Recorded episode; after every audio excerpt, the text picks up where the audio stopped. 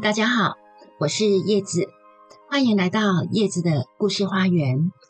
今天我要讲的故事，主角也是一位三国奇女子，但是很遗憾的，在所有的文学资料里面，这位奇女子并没有留下名字。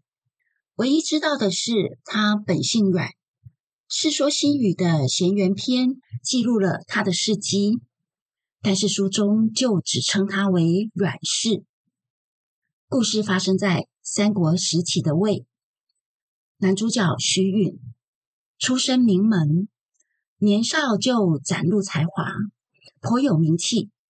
当时同样在朝廷当官，也同样是名士的阮贡，就提议把女儿嫁给徐允。徐阮两家称得上是门当户对。阮贡的儿子阮德如与竹林七贤的嵇康等人结为好友，都是当时受人敬重的风雅高士，所以徐允很高兴的答应了这桩婚事。依照当时的礼俗，男女双方在婚前是不可能见面的。一直到大喜之日，徐允终于见到了新娘子的庐山真面目，但是一见之下。天哪！这位新娘子不只是其貌不扬，甚至可以说是奇丑无比啊！可是来不及了，那时候是没有办法上演绕跑新郎这一类的戏码的。徐允在百般不愿的情况下，还是必须遵守承诺。但是当夫妻交拜的婚礼完成以后，任凭家人怎么催促、怎么劝告。徐允就是不肯踏进新房，这个让全家上下都很头痛，不知道该怎么办才好。就在这时候，有客人来拜访徐允，新房里面的新娘子阮氏听说了，就要婢女去打听客人是谁。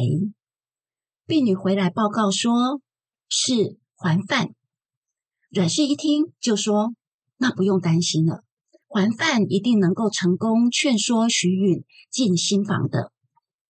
果然不出阮氏所料，还范分析了当时的上流社会门第以及政治环境局势。他告诉徐允说：“阮家会将自己家里丑陋的女儿嫁给你，一定是有更深层的原因和打算。你应该要理智的去明察才对，不应该只是这样任性使气。”徐允被说服了，但是他一进到新房，看到新娘子的模样，马上又扭头要冲出去。阮氏知道，一旦让徐允逃了出去，要再劝他回房，应该就没机会了。所以，她拉住丈夫的衣服，不让丈夫离开。徐允很不高兴的质问妻子：“他说，自古以来，对妇女的要求有所谓的四德。”你具备了几个呢？这里所说的四德是妇德、妇言、妇容、妇功，分别是指女子的品性道德、言语辞令、容貌长相和家世技能。徐允会问这个问题的用意很明显，就是要逼妻子承认自己不符合妇容的这项要求。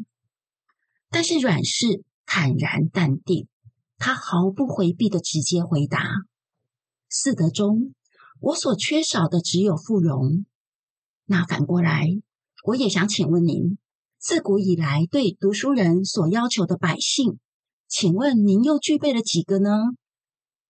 这里所说的百姓，百是一个虚指的数词，泛指多数，而性是品性的性。”所以，百姓也就是指诸多的品德要求。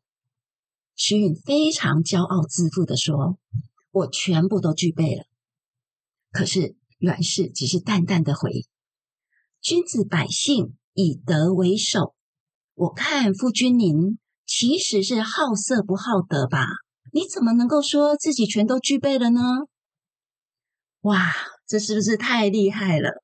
以其人之道还治其人之身，哎，你要求女人的三从四德，却全然不在意我所具备的妇德、妇言、妇功，只是把所有的挑剔都集中在妇容这一项。可见，在你的价值观里面，品德是可有可无的啊。那又有什么立场说自己具备了以德为首的君子百姓呢？徐允当场哑口无言，羞愧不已啊！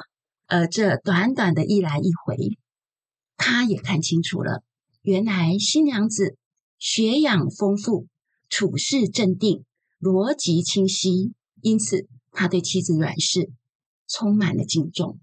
夫妻二人也从此相敬如宾，家庭和乐。婚后，阮氏不仅是家里的贤妻良母，更是徐允在官场上很重要的私人顾问。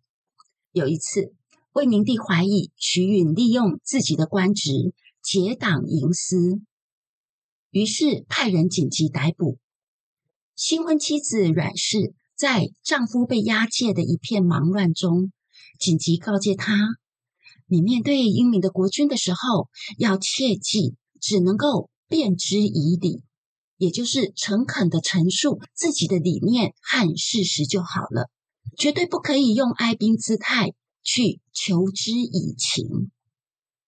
徐云被逮捕当时，全家陷入了愁云惨雾，老老小小都吓得呼天抢地的，只有阮氏神态自若。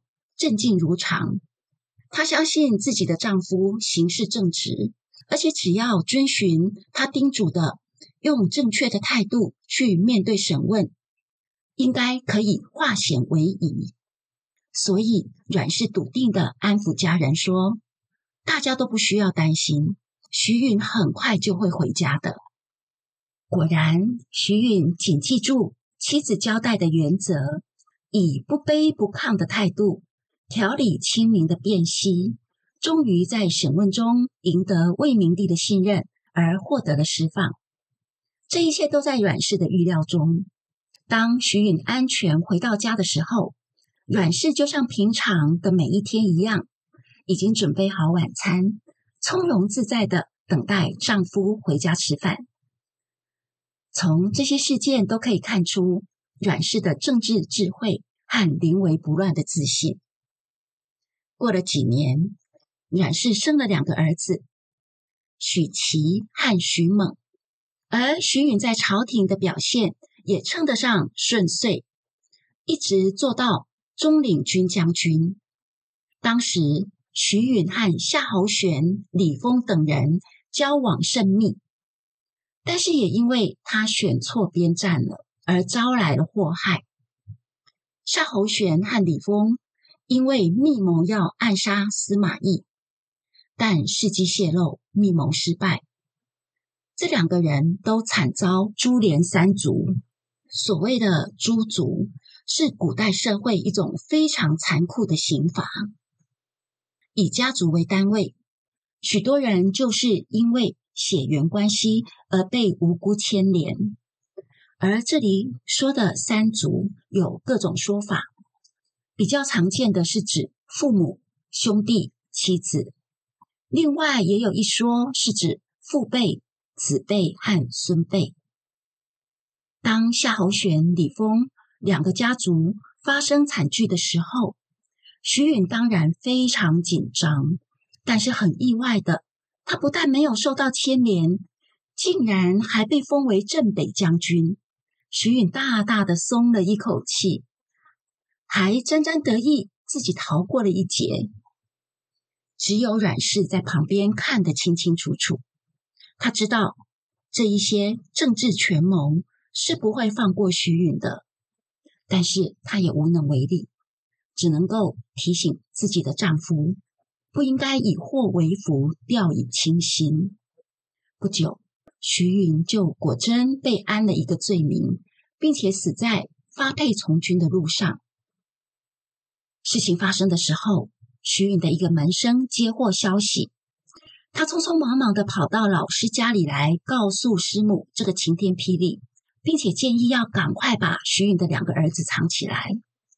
当时阮氏正在织布，听到这消息后，他只是非常冷静的说：“这早已是预料中的事情了，你们都不用慌张，也不用躲藏。我知道该如何面对。后来，司马懿派钟会到许家，名义上是来调位丧家，实际上是来探查消息的，想要了解徐允这两个儿子的才干，是不是会威胁到司马家独揽大权的野心。许家接到消息后，阮氏就告诫两个儿子说：“你们两个的才干虽然不错，但是还不至于锋芒过露。”所以你们可以放心的和钟会交谈，不用太过拘谨，也不用忐忑不安。对于父亲过世这件事，也不可以表现得太过哀痛。钟会既然是以吊丧的名义前来，一定会假装悲伤。但是他一旦停止流眼泪，你们也要马上停止。接着，你们可以询问钟会一些朝廷目前的状况。假装自己对当前的政治局势、派系斗争等，以及父亲遭到清算的真正原因都一无所知，这样司马家就会认为你们单纯愚蠢，不足以构成威胁了。许其、徐猛两兄弟完全依照母亲教导的方式去应对，果然钟会回报了以后。司马家觉得这两兄弟不具威胁性，最后决定放他们一马。兄弟两人就这样在母亲的教导下，成功应对了一场政治风暴，逃过了这场劫难。根据《三国志》的记载，两兄弟后来也都展现了他们的才华，顺利的在官场上立足。这一切当然也都要归功于母亲睿智的教导。波澜诡谲的政治里，政治局势的变化随时会将人吞噬。面对这一切未知和凶险，转世所展现的卓越见识和洞见，以及泰山崩于前而面不改色的冷静镇定，远远胜过他周遭的男子们。所以，虽然是丑女，但又有什么关系？听众朋友，你们说是不是呢？今天的故事就说到这里，希望您会喜欢。如果您觉得故事还不错听，也有些意涵和收获，请分享给其他人。我也会更努力的说更多好听的故事来回馈大家。每一周我都会有新的单元更新，欢迎大家再回到花园来听叶子为您讲故事。祝一切安好，朋友们再见。